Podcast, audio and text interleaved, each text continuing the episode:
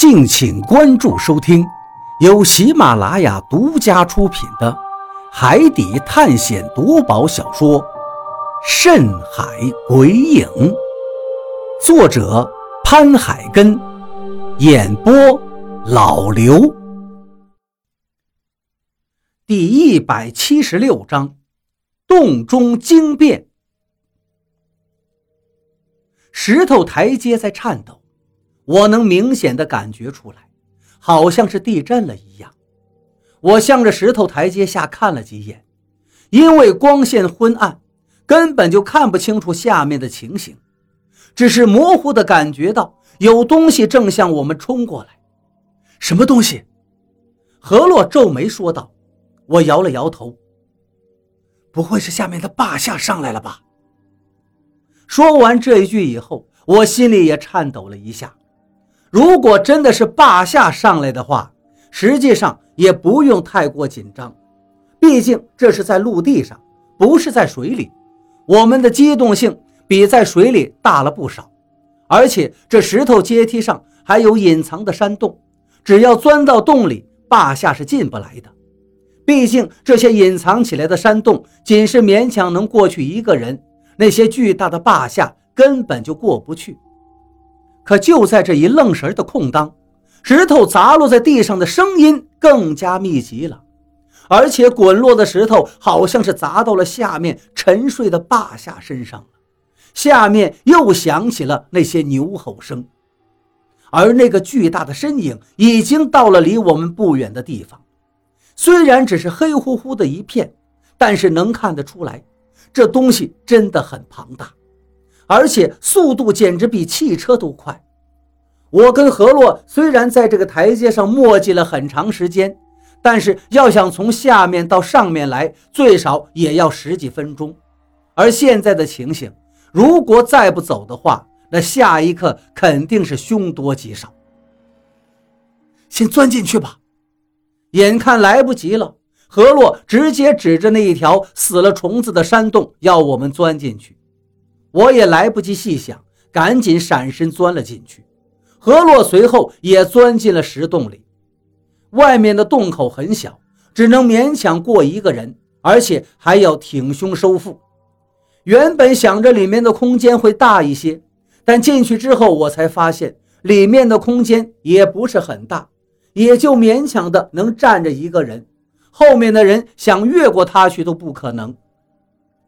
灯光在这狭小的地方立刻变得明亮了一些。我回头看了一眼，何洛正举着油灯向外面看，外面依然是黑乎乎的一片，但是震耳欲聋的声音就在耳边了。吼！就在这时，又是一阵吼声响起，而且这个声音近在咫尺，震得我耳膜一阵嗡嗡作响。赶紧用手捂住耳朵，何洛也是一样，手里的油灯都被吓得掉到了地上，双手捂住了耳朵。虽然用双手捂住了耳朵，但是这个声音还在继续，捂着的耳朵里还是能听得到，让我们的脑袋里一片轰鸣。油灯在地上滚落了几圈，眼看着灯芯向下就要熄灭，我连忙俯身把它捡了起来。灯光立刻又明亮起来，吼声也停止了，只有远处坝下的吼声还能隐约听见。我拉了一下何洛，正想问他怎么样了，何洛却立刻向我这边挤了过来。我被他挤得后退了一步，幸亏在这狭小的地方没有被他推倒。要是在空旷之处，我肯定会摔一个狗吃屎。但是身体和石头洞壁摩擦。也让我感觉到一阵火辣辣的疼痛。就在我挣扎着要起身的时候，忽然间听到了一阵手指甲刮过石壁的声音，这声音太真切了。就在离我不远的地方，我慢慢的举起油灯一看，只见一只巨大的手掌从我眼前不远的地方快速的缩了回去。我以为自己看错了，但是下一刻。我又看见那只巨大的手掌从洞口伸了进来，抓到了石壁上。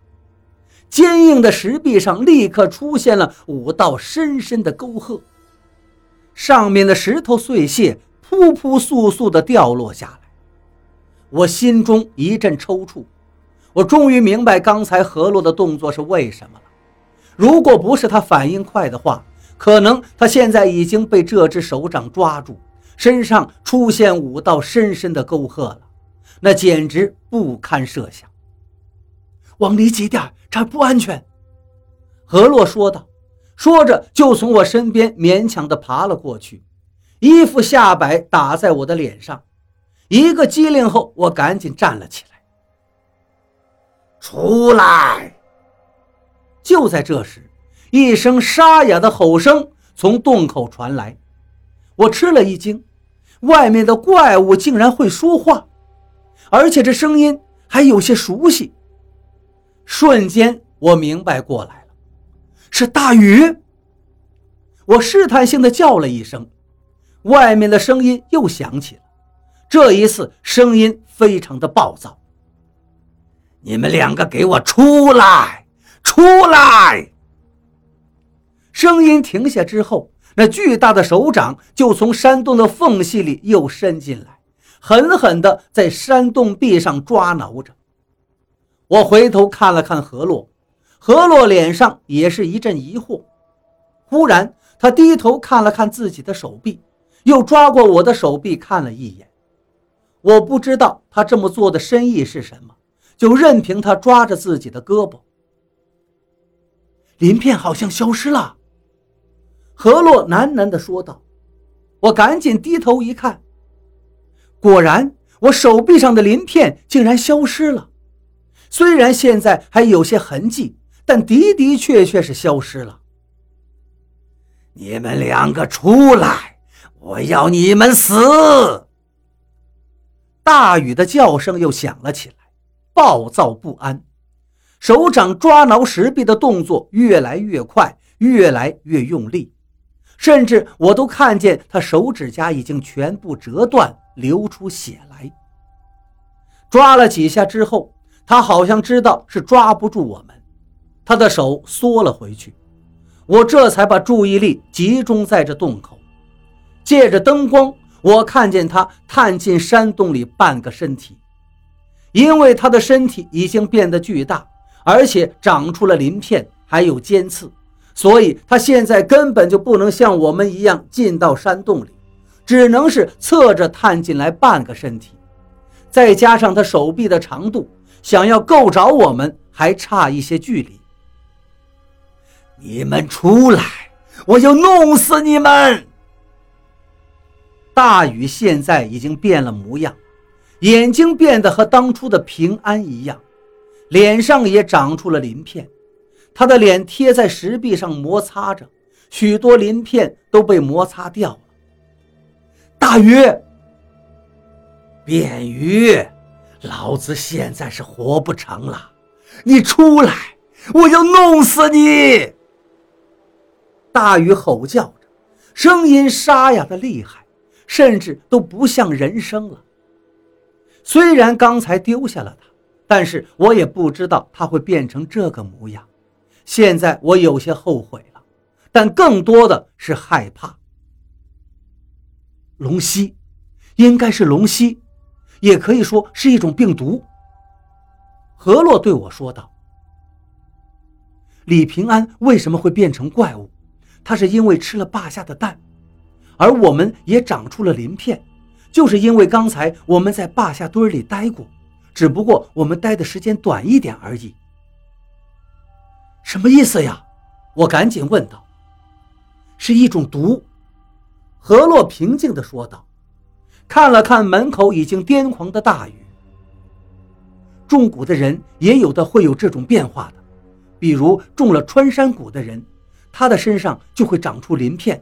最后变成怪物，然后死掉。我想现在的情况就跟中蛊一样，我们刚才身上不也是长出鳞片了吗？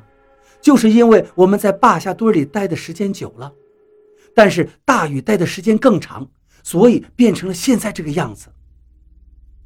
我好像是明白了何洛的话，我抓住何洛的胳膊问道：“也就是说，大禹身上的鳞片也会自己消退，变回自己吗？何洛摇摇头，我不清楚，但是有这种可能。我赶紧对洞口的大禹叫道：“大禹，你听到没有？何洛说你应该还会变回来的，你不用担心。”我的话还没有说完，大禹的手就又伸了进来，对着墙壁上使劲的抠索着。那石壁上又是一阵令人头皮发麻的摩擦声。不会了，不会了，我是不会变回去了。临死我也要抓一个垫背的。卞鱼、何洛、李海牛，还有你二叔，我都要一个一个弄死。我得不到的东西。你们谁也别想得到，老子要弄死你们，让你们死在这岛上。我本来满怀希望的对大禹说出这一切，希望他能够冷静下来，但是没想到他听了我的话之后更疯狂了。难道大禹的变异不是因为吸了那些雾气吗？大禹，你冷静一下。你看，你脸上的鳞片都已经掉了。你看，我本来还想安慰一下他，但是下一刻我就住嘴了，因为我看到大禹的额头上竟然冒出了一个尖尖的小角。刚才他脑袋探进来的时候还没有呢，就这短短的一会儿，他脑袋上就长出角来了，而且他脸上的疯狂更严重了。眼睛里也渐渐失去了人类感情的色彩。出来！你们给我出来！大禹还吼叫着，渐渐的，他沙哑的声音越来越模糊了，最后只剩下了一个音调，那就是类似牛吼的声音了。他没救了，何洛低声说道。接着拉了拉我的衣服角，我们只能往前面走了。我狠狠的一拳砸在石壁上。宝藏，大禹临死的时候还惦记着宝，他那一句“我得不到，你们谁也别想得到”的话，深深的刺痛了我。